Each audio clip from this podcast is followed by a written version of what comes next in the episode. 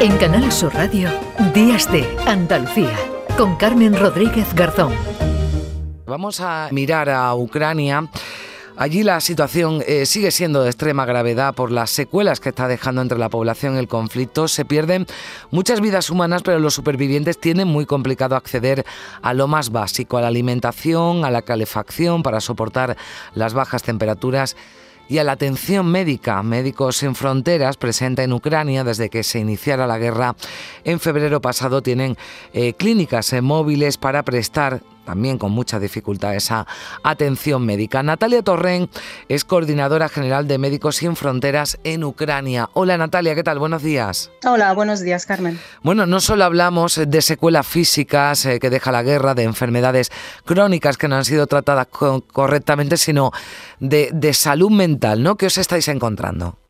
Pues eh, efectivamente, desde, desde que em, áreas que habían estado cerca de la, línea del fuego ha sido, pueden ser accesibles para nuestros equipos, nos estamos encontrando ahí población que en ese momento o no quisieron salir de sus casas o de hecho no, podrían, no podían salir de sus casas. Estamos hablando sobre todo de personas mayores o personas con ah, movilidad ah, reducida y discapacidades que en esos momentos no podrían salir.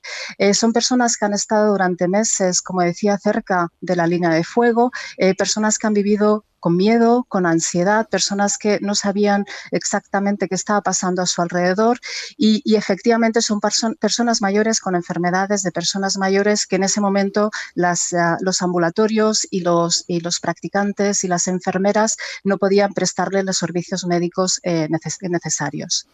Estamos hablando de personas eh, vulnerables, nos decía ancianas, ¿no? que quedan atrapadas eh, literalmente, ¿no? las babushkas, ¿no? que un ejemplo de ellos que se han quedado en su casas, que además han podido incluso perder a alguien de, de, su familia, ¿no? Y son eh, mujeres fuertes, aunque son eh, ancianas ya y vulnerables, pero son mujeres fuertes, pero que también precisan esa atención, ¿no? Que les estáis eh, ofreciendo, Natalia. E, efectivamente, son eh, las babushkas es el término local para las abuelas y de hecho son abuelas que a mí me, me, recuerdan, me han recordado muchísimo nuestras abuelas españolas, ¿no? Estas mujeres fuertes que se han, se han criado en la adversidad, pero que están ahí y están intentando, muchas veces no vienen para ellas mismas, vienen para los maridos que están en casa o vienen para, para eh, las hijas que están en casa o los hijos y, lo que vienen es, es, es, buscando pues no solamente la atención médica, sino también la atención mental.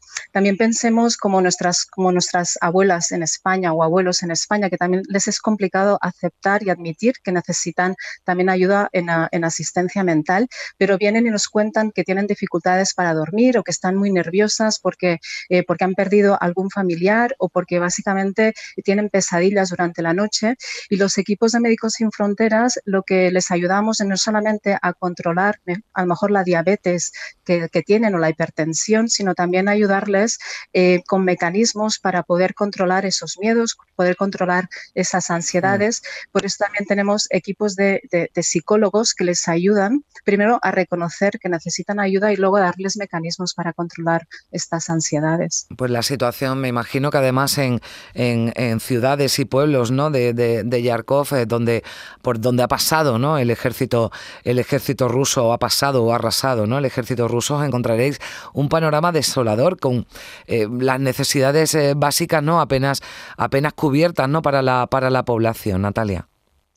Efectivamente, el, um, paisaje y el, es desolador y sobre, todo ahora en invierno. Em, también eh, son poblaciones rurales, son poblaciones que han mantenido sus pequeños huertos, han, mantenido sus pequeños frutales, con lo cual, y tienen sus despensas, ¿no? que muchas de ellas, eh, aquí en, Ucrania, muchas de las casas rurales tienen sótanos y en los sótanos tienen las despensas y ahí han podido también tirar de los alimentos eh, que tenían guardados.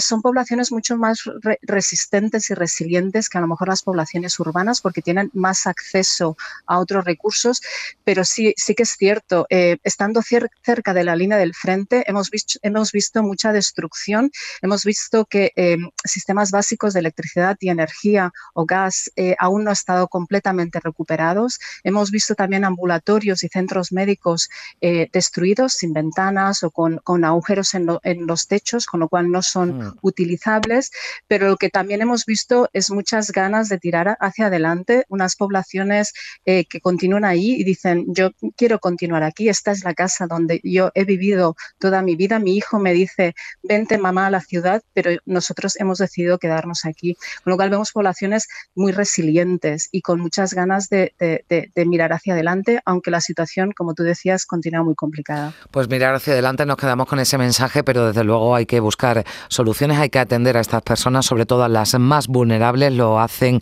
desde Médicos Sin Fronteras y yo le agradezco a Natalia Torrent, coordinadora general de esta ONG en Ucrania, que nos haya atendido y desde luego gracias también por vuestro trabajo. Natalia, un abrazo.